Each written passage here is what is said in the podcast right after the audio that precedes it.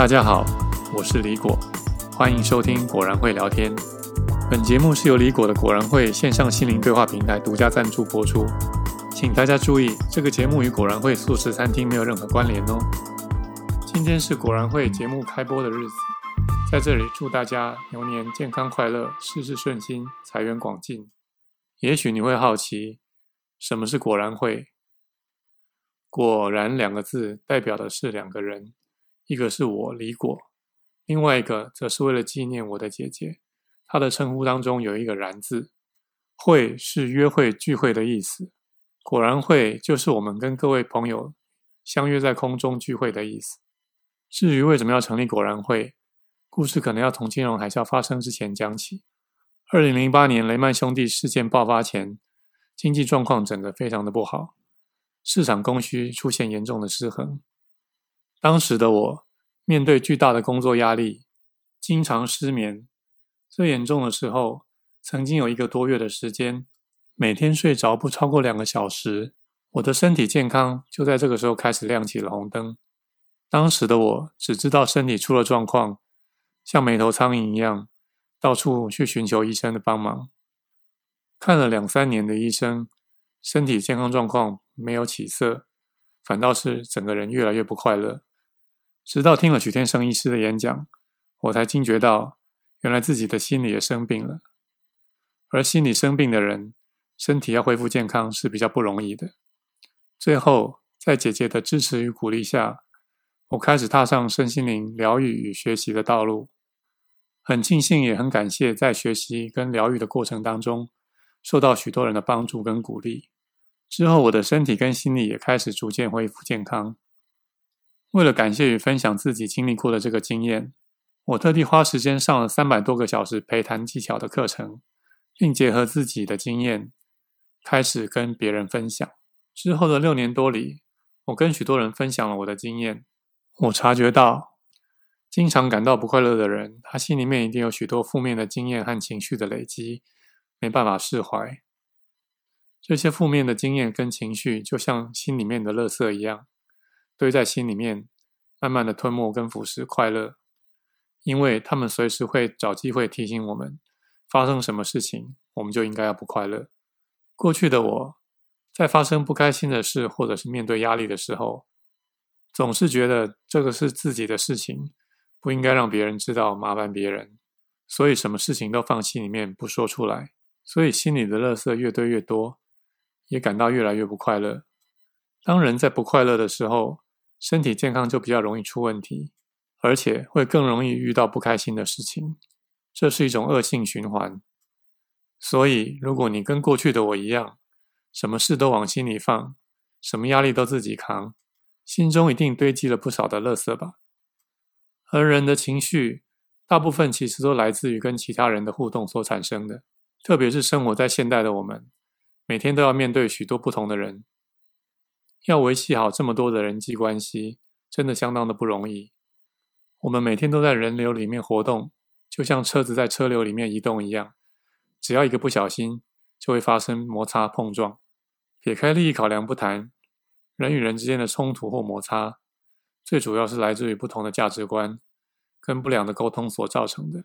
如果我们懂得尊重不同的价值观，并且用适合对方的沟通方式来表达自己的想法，就比较容易拥有。好的人际关系。如果你心里有许多情绪的垃圾，希望有人陪你一起整理，或者是你在人际关系上遇到了瓶颈，我们都欢迎你将你的疑问或难处写下，并且寄到果然会的电子邮件信箱。我们将在果然会聊天节目里面回答你的问题。果然会的电子邮件信箱位置是 g u o r a n h u e i 小老鼠。gmail.com，g u o r a n h u e i at gmail.com，我们等你来信哦。接下来我们要开始回答两位朋友来信提出的问题。第一位是恩小姐，恩小姐，你信中提到你是一个新手妈妈，在去年刚生下一个宝宝，为了要能够多照顾跟陪伴宝宝。所以你产假跟育婴假总共请了六个月，最近你开始回去上班，但是你发现同事对你的态度变得比较冷漠，而且他们还会把一部分自己的工作丢给你。你问他们为什么，他们给你的理由是：你休了六个月的产假，所以能量一定比较高。你信中还提到说，你有告诉主管这件事情，希望主管能够帮忙，但是主管的态度却是他没有办法处理。你想知道该怎么面对跟处理这个问题？美国的心理学家 Leon Festinger 他发现了一个现象，他认为说，生活当中有百分之十的事情，结果是由发生的事情来决定的，剩下的百分之九十，则是看我们面对事情的态度来决定它的结果。也就是说，发生在我们身上的事情，有百分之九十，结果是由我们控制的，看我们选择用什么样的态度来面对。所以，恩小姐，你回想一下，在办公室里，你算不算是相对比较好讲话的人？也就是说，你比较不会去拒绝别人。喜欢贪小便宜的人，通常都会去找好说话的人下手，因为他们不懂得拒绝。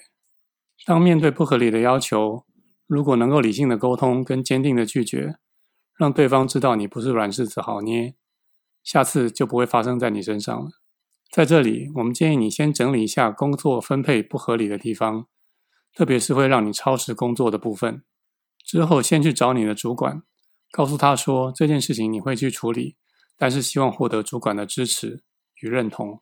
取得主管的支持之后，再带着资料去找那位将工作丢给你的同事，请记得带着微笑，先谢谢你同事。谢谢他在你请育婴假的时候分担你的工作，然后继续保持理性、心平气和地说：六个月的育婴假虽然带宝宝很辛苦，但是因为宝宝真的很可爱，有他的陪伴，你的能量的确提升了蛮多的。所以在上班时间，只要你帮得上忙的地方，你一定会尽量帮忙。只是宝宝还小，下班时间你必须要回去照顾他。现在的你也需要靠宝宝充电。好，提高能量，第二天能够帮更多的忙。所以在完成原本属于你的工作之后，你会利用剩余的上班时间，尽量帮助你的同事，然后再告诉你同事，这已经是你能帮忙最大的极限了。你也找老板讨论过，并且取得他的支持，相信你的同事一定能够了解与体谅。这时候，你就可以把该由他负责的工作交还给他了。接下来，我们再回答陈小姐的问题。陈小姐，你来信说你是一个家庭主妇，在家带两个小孩，跟负责所有的家务事。你的先生则是外出上班工作养家。你信中提到说，偶尔在先生休假的时候，他会对你说：“你带小孩子很辛苦，今天放你一天假，出去逛逛吧。”虽然你感谢先生的体贴。可是让你生气的是，每次他总会要求你跟他说谢谢，因为他帮你带小孩。你总是因为这句话跟他大吵一架，结果街没有逛成，反而把家里的气氛搞得很僵。你说朋友都劝你跟先生说一声谢谢，也不是什么大不了的事情，为这件事情吵架很不值得。可是你就是气不过，孩子是两个人的，为什么他带就是在帮我？你希望找到方法，不要一再重复这样的争吵。陈小姐，你之所以会跟先生无法达成共识，原因出在你们各自用不同的观点来检视带小孩这件事情。以你的认知，孩子是两个人的，所以带小孩子也是他的义务。因此，你没有必要跟他说谢谢。而你先生则是从工作分配的角度来看这件事情，他认为赚钱养家是他的工作。带小孩跟家务则是由你负责，所以他会认为他在假日带小孩是在帮你，你应该跟他说谢谢。两个人的观点都有道理，就是没有交集。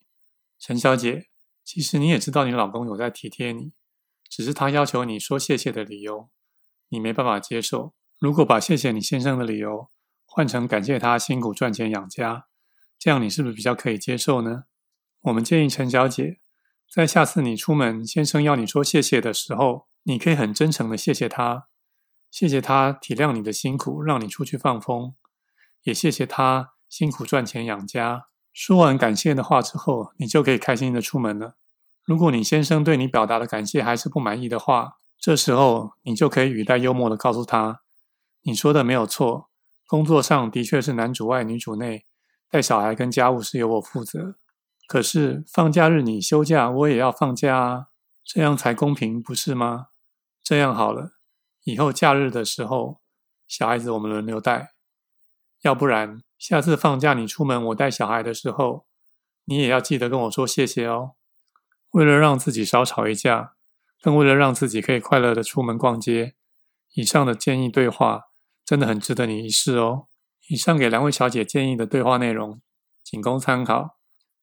建议两位小姐在听完并吸收之后，再用自己的风格跟语言来表达，这样会更自然一点。今天的节目就到这里结束了。